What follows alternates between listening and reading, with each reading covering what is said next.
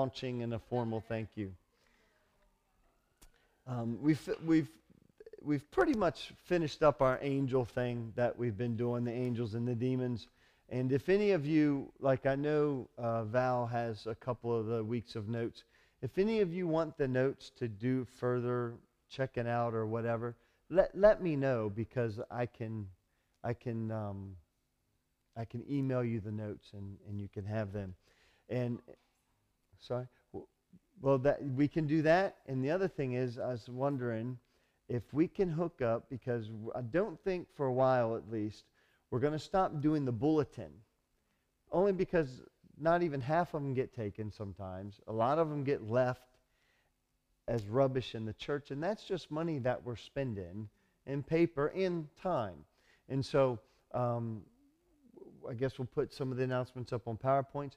But I was wondering if, if there's a way that we can hit a button and if if anybody's like we have a member section it just sends a mass email because pastor i don't know if you're on pastor clear's mass emails but they do it.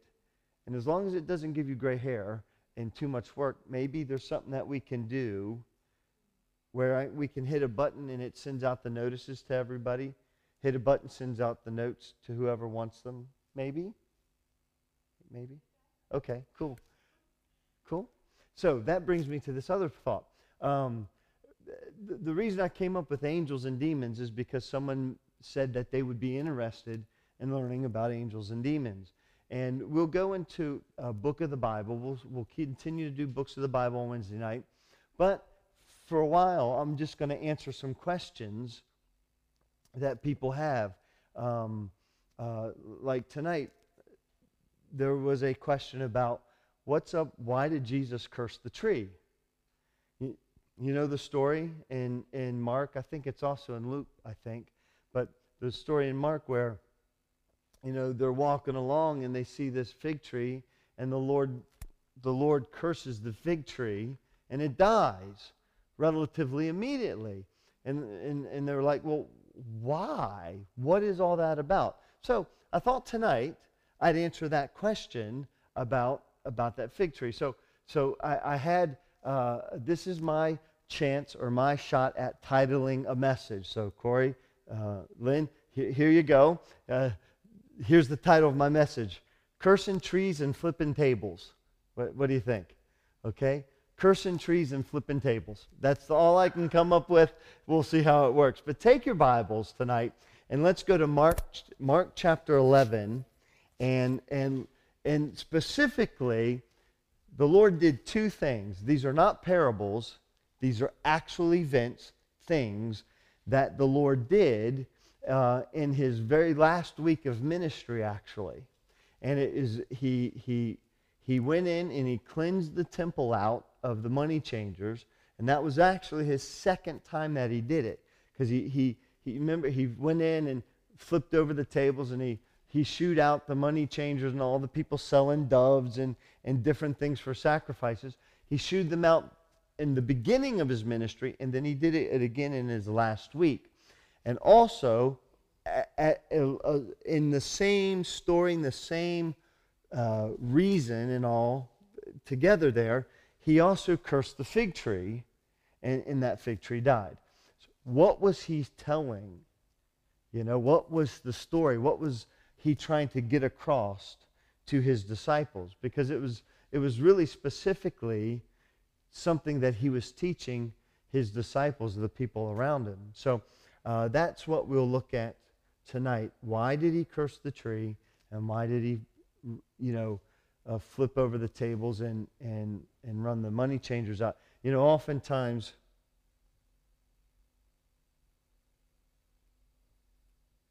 Oftentimes, have you ever heard people, oh, you know, Jesus got angry. He kicked over the tables. I, I think we picture him a lot angrier than he probably was because I, I don't think he was fuming and spitting and that kind of thing. But there was something that he was really, really deeply affected him, and that's why he did it. And, and I don't think it was so much out of anger, but it was out of a, a much a much more important issue why he flipped over those tables. So let's start reading in verse 1. And we're just going to kind of read and talk and read and talk through the scripture tonight. And listen, I really want to stop at 8:30 teaching. Whether we get through the notes or not, I really want to. And that's not because I want to stop, it's because you guys need to pray and go home and sleep. That's what you need to do. So that's what we're going to do and we would I don't want to cut out anything. So we'll teach and then we'll pray, okay? So Lord help us tonight as we look at why you cursed the tree and why you flipped over the tables and ran out those money changers. And Lord, I'm thankful that you're working in people's lives. I'm thankful, God, that that you know we don't have to sacrifice animals and follow 600 some odd laws, mitzvahs that you that that were there contained in the, the Old Testament.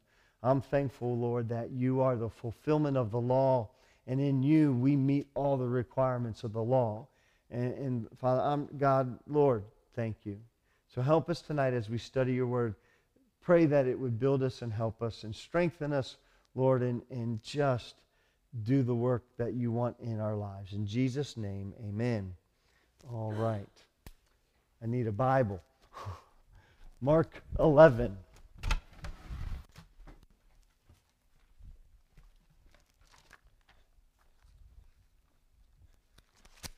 Verse 1. And when they came nigh to Jerusalem unto Bethphage and Bethany at the Mount of Olives, he sends forth two of his disciples, and he says to them, Go your way into the village over against you, and as soon as you be entered into it, you'll, you, you will find a colt tied, whereon never man sat. Loose that colt, loose him, and bring him to me. And if any man say unto you, Why do you do this? Say, say ye that the Lord has need of him, and straightway uh, he will send him hither.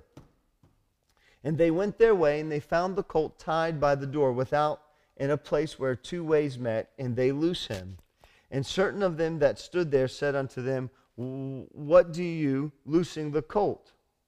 And they said unto them, Even as Jesus had commanded, and they let him go. And they brought the colt to Jesus, and cast their garments on him, and he sat upon him. And many spread their garments in the way, and others cut down branches off the trees and, and strode them in the way. And they that went before and they that followed cried, Hosanna, blessed is he that comes in the name of the Lord. Blessed be the kingdom of our father David that comes in the name of the Lord. Hosanna in the highest. Now, verse 11. I think we fly through that scripture. We're getting to the triumphal entry people are hollering hosanna hosanna. And we read this last verse and we just we just get through it and we don't really see something really important that, that i think's amazing. Verse 11 and jesus entered jerusalem and, and into the temple and when he had looked around about upon all things and when he had looked around about upon all things and now the eventide was come he went out into bethany with the twelve. So here's what happened. Last week of of his life here. He is, he is walking into Jerusalem. He's walking via a route of, over the Mount of Olives, and they get close to a, a, couple of the villages or towns, Beth, Bethphage and Bethany. Now, if you go to Israel, have you been to Mount of Olives, Kais? So you know when you stand on the Mount of Olives, you see Bethany. It's like a little hill. It's not much, is it? You know, this little hill right here, and then Jerusalem right there. I mean, they're not very far at all. I mean, in, in, our, in our way of thinking, it's almost connected. It, now it is. Back then it was it was very separate, but now it's just it's just part. Really, yeah. So so they were coming into Jerusalem. They stopped around Mount of Olives, and Jesus told his disciples, yeah, buddy. Mark, chapter, book of Mark, chapter 11. And Jesus told his disciples to go into that neighboring village and find a young donkey, a, a little colt, okay? And that one that had never been ridden on, one that had never been used. And I think Yeah, different story. But one that had never been ridden upon, uh, just a just a young thing. He said, "Get it and bring it to me." And you know the story, and I don't have to go in more detail. So they brought the colt to Jesus, little donkey, and they put their clothes on top of it. They made the Lord a little bit of a saddle, I guess. And then then from that point on, the disciples led that donkey into Jerusalem. Now, why did the Lord ride a donkey into Jerusalem? Yeah, it was prophesied that he would. But what does it, why a donkey? What, why that colt? Yeah. Anybody else? It was a sign of, what's the word? Kingliness? Kingship? It was a sign of royalty. Hmm. Yeah. It, it, was a sign of royalty. And, and they put him on that and they led him into, into Jerusalem. Now, what was happening when they led him into Jerusalem? The Bible says that people in front of him and people behind him, that means everybody around him, they were crying out, Hosanna, Hosanna. And they were throwing down branches and stuff. And they were, what were they doing? They were celebrating the entrance of the king into their city. What did they expect the Messiah to do? That, that's right. Stephen?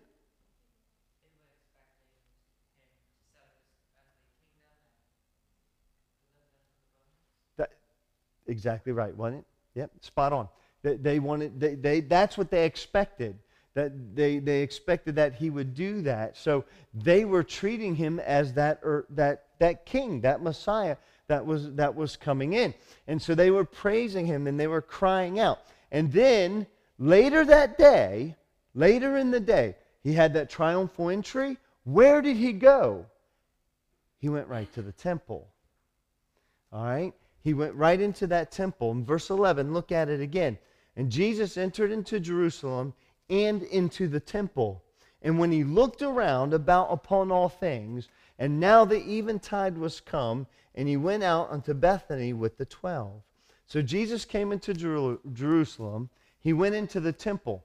Now, while he's in the temple, he's looking around him carefully at everything. When you read the King James, it just says, and he looked around about upon all things the gist was he was looking intently at what they were doing. Okay? He was looking very carefully at what was going on. Then he left, returning to Bethany with the 12 disciples because it was getting dark and they had to go home. And on the next day, right? On the next day, they'd gotten up in the morning and they were heading back in to Jerusalem right? And on their way, something really cool happened. Now, follow me in verse 12. And on the morning the next day, when they were come from Bethany, he was hungry. I like that. In all accounts, he is our priest, he is our comforter. He knows everything, doesn't he? He knows how we feel. He knows even how we, uh, our hunger and, and every, he, he's encountered everything as a man that we ever encounter. And therefore, he's compassionate. He knows how to comfort us. Amen. If you go through something that that someone else is now going through, you, more than anybody else, would know how to comfort that person who's going through what you're going through, right? That's our Christ, isn't it? That's Jesus. So he was hungry, and seeing a fig tree afar off, having leaves, he came, if happily he might find anything thereon. And when he came to it, he found nothing but the leaves, for the time of the figs was not yet. And Jesus answered and said unto it, and he, and he, he cursed it at this point, No man eat fruit of you hereafter forever. And his disciples heard it. See, he cursed the tree. He cursed it, and it was, it was never, ever, ever going to bring forth fruit again. And actually, it was going to die. And it would die from its roots up. So it, it would die from its very being. It wasn't just some branches, it was everything. And, and honestly, there's a picture there because we know that the fig tree is a picture or it speaks about the nation of Israel. We know from Scripture, I'll show you in a minute, that, that the fig tree, when like in Jeremiah and Hosea and different places, it speaks of fig tree, it's talking about Israel. And so we know the fig tree, tree is a picture of Israel. Three years earlier, when, when John Baptist's ministry was going on, he, he prophesied that the fig tree would be axed at its roots. And what John was talking about is that Israel would be axed at its roots. You know, spiritually, they were dying, weren't they? And, and so that just kind of made me think of that, of that scripture. But the tree, the fig tree, died. Why? Why did it die? Talk. There's no wrong answer. Sorry? It had no fruit. Do you get it? That's powerful. The fig tree didn't die because it was cursed. It died because it had no fruit. It was cursed because it had no fruit. Listen. The fig tree, you say, well, Pastor, why did the Lord curse the fig tree? Let me see. I'll get to that in a moment. But just, just understand that the Lord cursed the fig tree. Now, the fig tree is cursed, and they continued on their walk into Jerusalem. They were going back into the temple. So pick up again in verse 15. I'll bring it all together in a moment. Don't worry. He curses the fig tree because it had no fruit. He saw it from afar. Then when he got close, it had no fruit, and he cursed the fig tree. Now, verse 15. Now they've come into Jerusalem. And when they've come into Jerusalem, Jesus went into the temple. And when he got into the temple, he began to cast out them that sold and bought in the temple.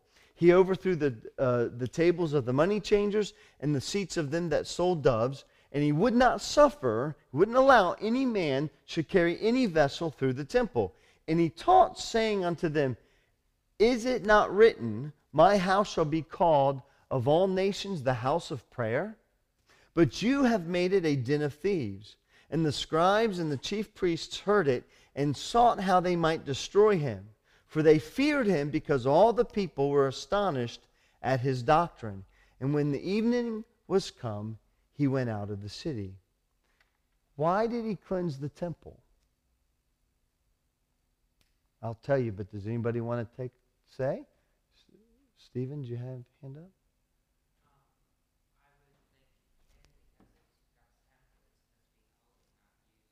Mm-hmm. Yeah. Anybody else? Spot spot on. Spot on. Quite good. Why did he cleanse the temple? See, right there in the temple, there was a market set up. They had they had tables and, and a market stall and, and go, go down to Shepherd's Bush Market. It, it'd be a small version of it uh, you, you know, but it'd be something similar to that, except on a lot of the tables, Andrew, there'd be, you know, birds, cages of doves and birds and probably lamb and different things, all these animals and stuff that they wanted to sell so that they could take in and do sacrifice and that kind of stuff. But do you know where this market was set up at? It wasn't set up just anywhere in the temple you know, oh, we'll just do it here this week and here this week. No, they set it up in a certain place all the time. And it wasn't in the main part of the temple, it was in what they called um, the court of the Gentiles. All right? The court of the Gentiles should have actually been a place of great ministry for the Jewish people. See, that's where the Gentiles could come and hear about Jehovah God. That's where they could come and and that's where they were supposed to be able to come and see ministry of, of, of a pure, right faith in God, right? What did they see? They, sold, they saw people selling a five shilling dove for 50 shillings or something. They, they saw people being ripped off in, in, a, in the name of religion. That's what was going on.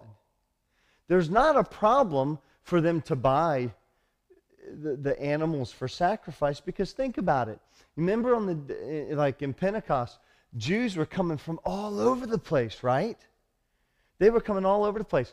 If they came 50 miles, it'd be quite difficult to bring your sacrificial lamb, wouldn't it? All right, lamb, come on, just throw you over my shoulders. And I mean, it's, it's quite hard. What would have happened if in that 50 mile or even further, what would have happened in that journey if that family who spent all that they could on that lamb and it's walking its way in broke his leg or exactly bust a hoof got a scratch on its skin see it wouldn't have been be able to be used anymore, right? Worthless offering. So what do the good Jews do? What good Jews do? They figure out how to make money. So what they did was they said, "Yeah, we'll sell you a lamb. Now we'll ca- charge you 10 times for it, but we'll sell you the lamb." Worst even yet, the Lord even spoke of doves, didn't he? D- didn't he speak of doves in, in the scripture there? Who would have bought the doves? The poor people. So not, uh, not only were they taking advantage of the wealthy, but they were, they were abusing, they were taking advantage of the poor. All in the name of religion. And all in his name. Could you imagine what he felt? That was his temple. That was the place where he, as God was to be worshiped. And now he's watching. That's what in verse 11 really struck me. The Lord looked so intently around him and saw what was going on. The very next thing that we see Christ do is curse the fig tree, which was a picture of Israel, right? So he curses that fig tree and he comes into the temple and then he clears out that court of the Gentiles. It should have been the place of ministry to them. Jesus saw the temple as a place of sacrifice and as a place of prayer, right? There's a correlation there to the believer. See, that temple was to worship God. David, when he was ousted out of Jerusalem by Absalom, what was the one thing he longed for and wrote about in the Psalms? Yeah. Oh, that I might worship you as I did when I was in the temple. This was a special place. It was a place of sacrifice. It was a place of prayer. We are the temple of the Lord, are we not? We are to be the people of sacrifice. Romans 12 says, I beseech you, therefore, brethren, by the mercies of God, that you present your bodies a what? Living sacrifice. So Jesus saw the temple as a place of sacrifice and prayer, and the correlation is we are the living temple of the Lord. We are to be a people of sacrifice. All through the scripture, we are to be a people of prayerfulness.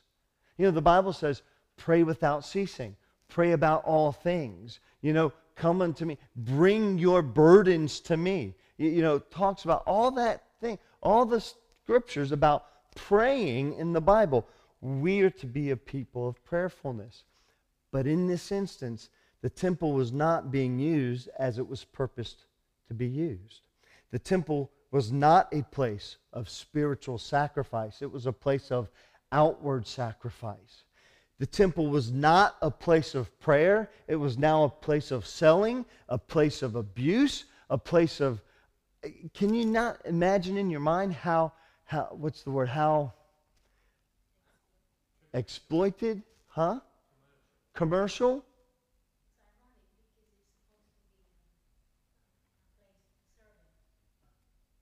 Supposed to be holy, and yet really it was wicked. It was just wicked. It wasn't what the Lord had tended it to be. It became, it became, you look in verse 17, it became something that it was supposed that it was not supposed to be. In verse 17, and it says, And he taught, saying unto them, Is it not written, My house shall be called of all nations the house of prayer, but you have made it a den of thieves.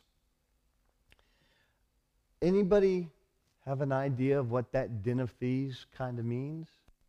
Because I'll be honest with you, until I studied it, I had some thoughts, but I had no idea really what it meant.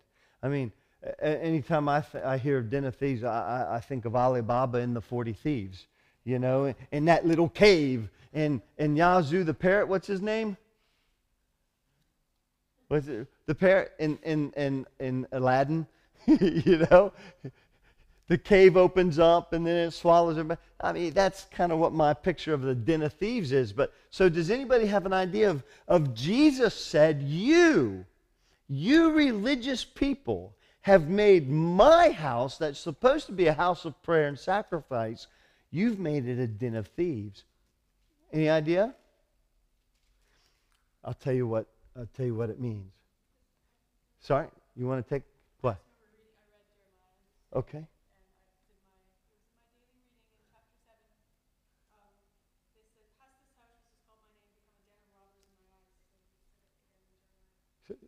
Read it louder and slower.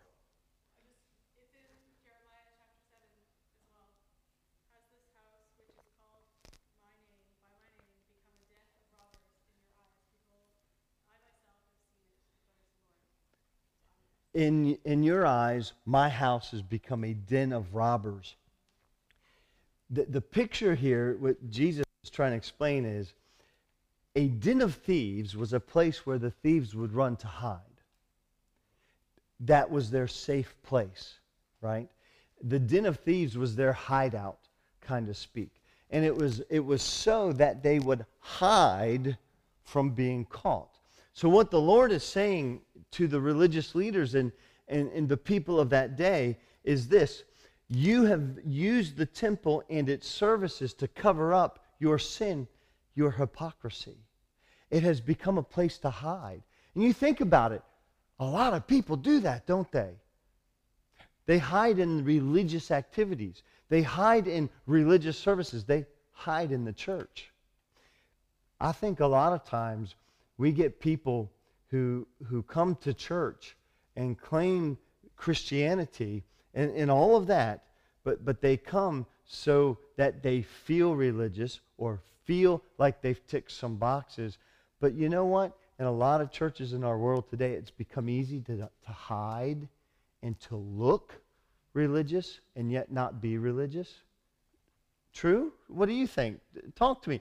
What do you think, true or false? When Jesus said, You've made this place a den of thieves, he's exactly saying that you've you come to this place to hide from your sin and from your hypocrisy. And today people go to church to cover up the same things. You know, go to church on Sunday, go right back to their sin on Sunday night or Monday. You know, go back to church on the weekend, try to feel spiritual, and you know what really upsets me times? And, and, and I'm not saying we need to be perfect, because, folk, we're not perfect. You know, you know how many times I've come to church and I have to preach with my heart is just broken and bruised. Or, or guess what? When I haven't done the right thing.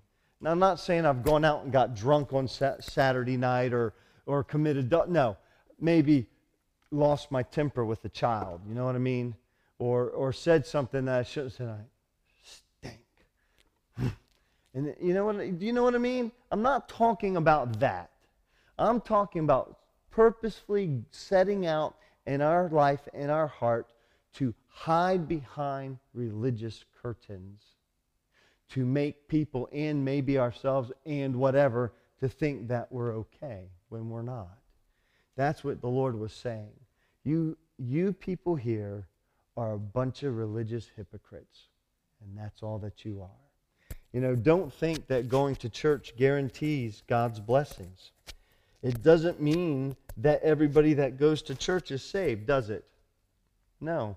It, it doesn't mean that if you go to church, your family is going to have everything good happen to them. It doesn't mean that you just go to church, and it doesn't mean automatically that your children will be Christians and follow your way. Statistically, between the age of 16 and 30, that, that age group leaves the church.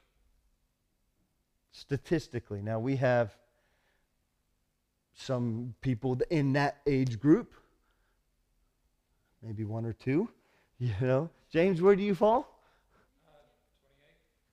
Uh, okay. All right, with two then. We were debating your age last night. We're not sure. 34 or 35? I voted 34. I voted 34. See, I'm your friend. Now, do you know the there's a Calvinist teaching that says if if you're the elect of God, have you heard this one? If you're the elect of God, your children kind of just are grandfathered automatically in as the elect of God. How, so, yeah, how foolish. Worse yet, how unbiblical is that? Every person must have that personal decision. It's not an automatic thing.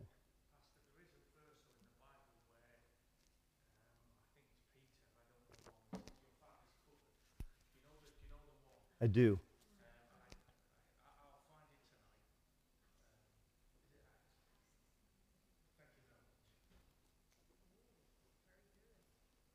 Yeah, I'll teach on it because that's not what it means. because every man, child, boy, girl has to have their own personal decision in having Christ be their Savior. Do you see the horror in thinking that if you're the elect, then your children are automatically the elect? One of the scariest things to me would be you would not do anything. You wouldn't pray for them, maybe. You wouldn't purpose to teach them the way. Hey, I know I'm elect, so, amen? You can't hide behind religion. It, it, it must be a personal heart thing. See, what Jesus saw in the temple caused him to run them out again. The Lord, and here's the essence of it the Lord doesn't want hypocrisy in his temple. That's what he was upset about. He doesn't want hypocrisy in the temple. So now, the next morning, he, go, he goes home that evening. The next morning arrives, and they go for a walk again. And in verse 20, the Bible says, we have five, six minutes. The, the next morning, as they passed by the fig tree that he had cursed, the disciples noticed that it had withered from the roots up. Peter remembered what Jesus had said to the tree on the previous day, and he exclaimed, Look, Rabbi, the fig tree you cursed has withered and died. Can you tell anybody tell me what translation I just read to you? Does anybody have King James with them? Emily, Matthew, or no, Mark 11, verse 20. T- t- Mark 11, 20. Tell me if this is from the King James. The next morning, as they passed by the fig tree, he had cursed. Is that the same as yours? I was studying today, and I was copying some verses out from the NLT, and I converted my scripture thingy over to the NLT. And, and I'm just, I'm, I'm looking at it thinking, boy, that's easy to read. And it's all good. It's fine. But I, I just wanted to know. So the next morning, as they passed by the fig tree that he had cursed, the disciples noticed that it had withered from the roots up. Peter remembered what Jesus had said on, to the tree on the previous day, and he exclaimed, Look, Rabbi, the fig tree you've cursed has withered and died. Now, the next morning, after the cleansing of the temple, they went to the tree. All right? They went to the tree. They walked by the tree. Do you remember when they went to that tree originally? The Bible says that the Lord saw the tree from a little bit of ways off, and he saw the green leaves. Those green leaves said something to the Lord. You know what it said? Anybody? Lunch. Perhaps there's food there. Perhaps there's fruit on that tree. Why? Because leaves mean that there should be fruit. Now, we're always taught that because the Bible says that it wasn't really the time of fruit, so we're taught that the tree should not have had fruit. But here's the thing the fig trees gave fruit, th- it, certainly without a doubt, twice a year, most likely three times a year. And the, the times of that fruit were June, August, and December, where the fruit was going to be harvested at that time. Now, in April, May, around the time that this was happening, what should have been happening on that tree? It might have not had big figs, but it ought to have probably had those little berries. See, the green leaves meant that there should have been fruit. Now, either there should have been fruit that the berries, the little teeny berries were growing and eventually would become the figs, or there was figs still on the tree that when they harvested them out from a previous one, you know, maybe there, maybe there could have been some figs left. The idea, though, is this Jesus expected fruit on the tree. That's the point of the whole thing there. He expected that there would be fruit. Now, the Lord doesn't do anything without purpose, does he? It wasn't, oh, let's go get some figs. And I wanted to bring fig Newtons to you guys tonight. Anybody know what fig Newtons are? Fig Newtons. Andrew? Fig. I knew. I knew you would not like them. But they are fig rolls, and I love them. They are the greatest thing. And I thought it'd be great uh, illustration to pass out a fig roll to everybody and, and see who would eat, and, eat them and who would not. And, and maybe I'll still try to be able to find them. We've seen them one time in the stores here, but n- not very often. So the Lord, He didn't say, look, let, us go over there and, and, and they get to the tree and, oh, bam, dead. He went to that tree and he saw that there was no fruit. He could have just walked away. But the day before, he was in the temple and he saw the hypocrisy and the sin of the people in the court of the Gentiles. He saw the, he saw the, the, the fake spirituality that was there. The fig tree was a representation of of Israel. Now, the next chapter over from where um, Corey read in Jeremiah 7, Jeremiah 8. Jeremiah, Hosea, there's a couple of other verses that are really clear about it, but I just want to read you one. How that the fig tree is, is, is, is represented to Israel. Jeremiah is preaching there, and he's telling the, the people of Jerusalem listen, listen, don't fight it Stay in the city. Don't go to Egypt. Don't flee. The Babylonians are coming. They will take the city. And if you want to live, obey this word and you stay in the city, right? Right? Okay? And then Jeremiah in chapter 8, verse 13, he says, I will surely consume them, saith the Lord. There shall be no grapes on the vine, nor figs on the fig tree. So he was, you know, there's the picture there grapes on the vine, figs on the fig tree. Now, you look it up and you go through the scripture, you'll find many places in scripture, all the theologians, the Bible, everybody agrees on this one fact. Fig tree is a picture of Israel. All right? Now, our Lord's condemning of the tree was a symbolic act that illustrated what? The spiritual condition of the nation of Israel. What were they? They were dead. Even John the Baptist, I told you three years previous, he said that the Lord's going to come and strike you at the roots, and you're going to die. This fig tree was a picture of the spiritual condition of the people.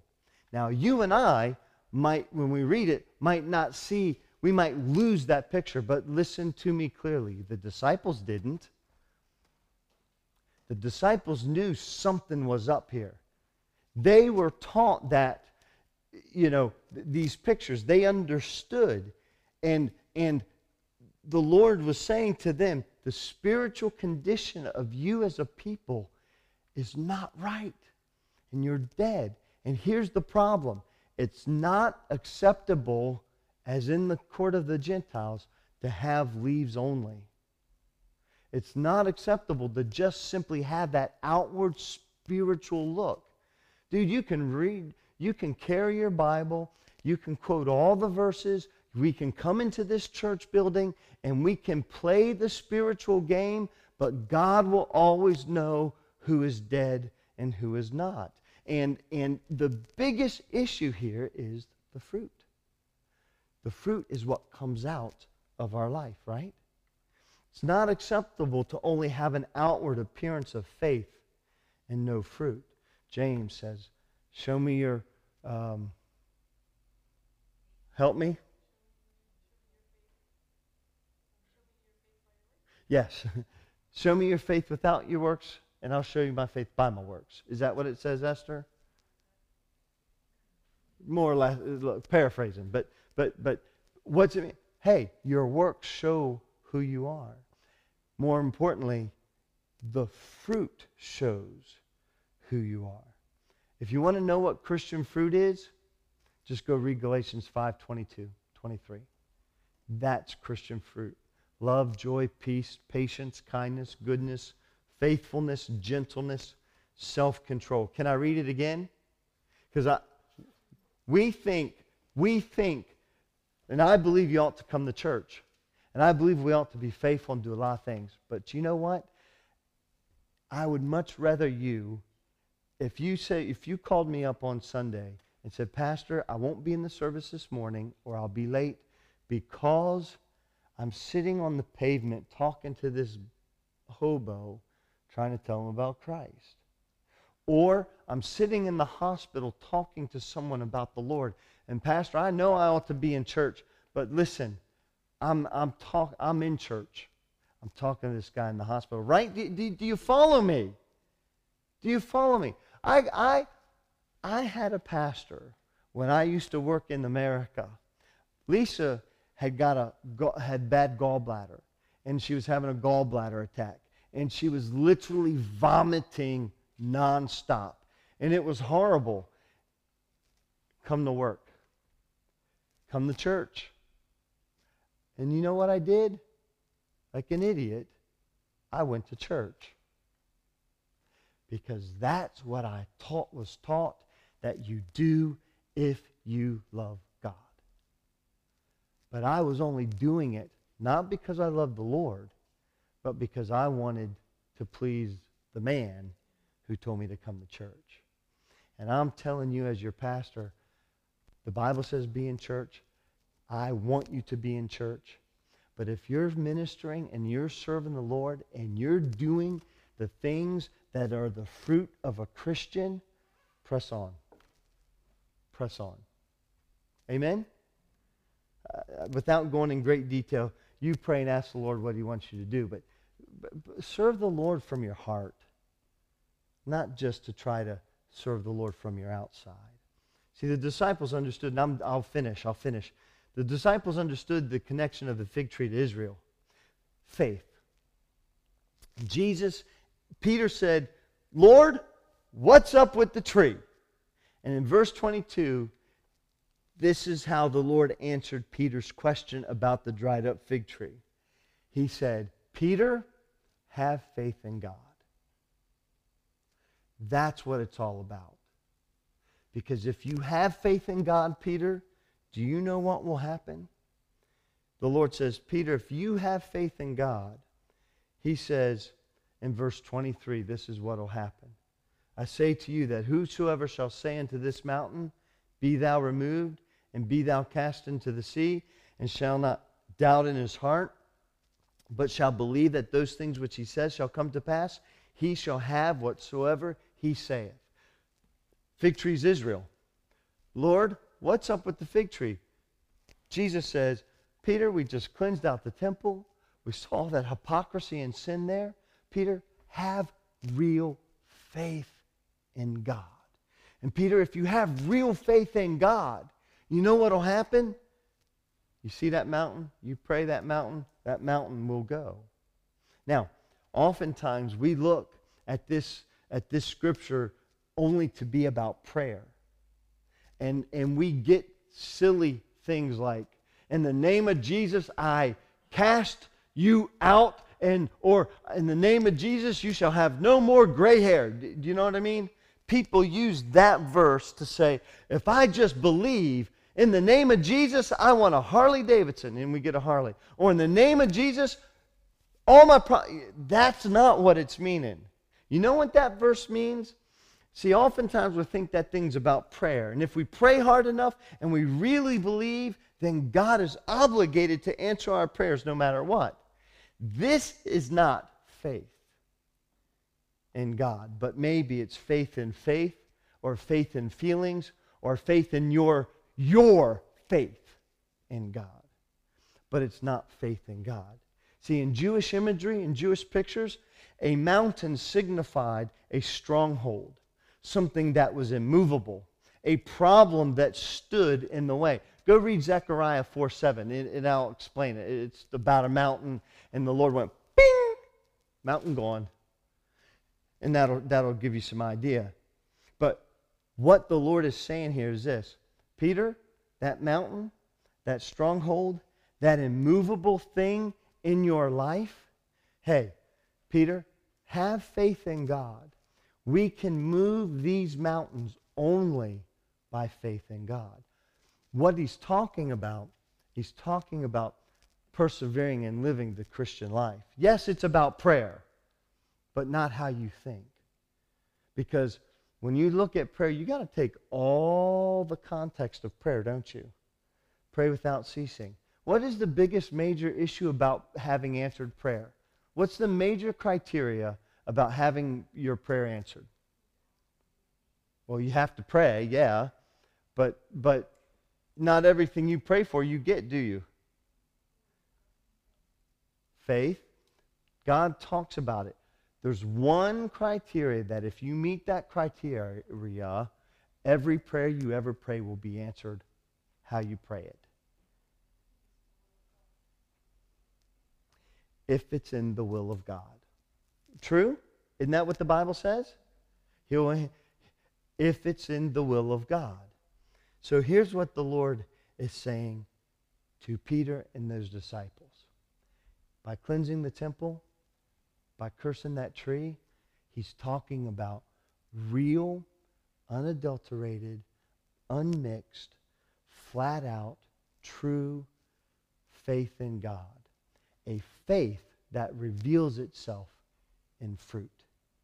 And guys, more than anything in the world, what we want is a faith that reveals itself by fruit. Amen? All right. Any questions? Any additions? I hope that answered the question about why the Lord cursed the tree. He was giving you and I a picture about what real faith is, is like. Amen? So, before we pray, Jake, why don't you pass them out to that side? And there's very similar, there's only a few changes, but uh, I want to split up and we'll take the men into back room and you ladies can, can divide up into your groups got a question. Is there anything that you guys would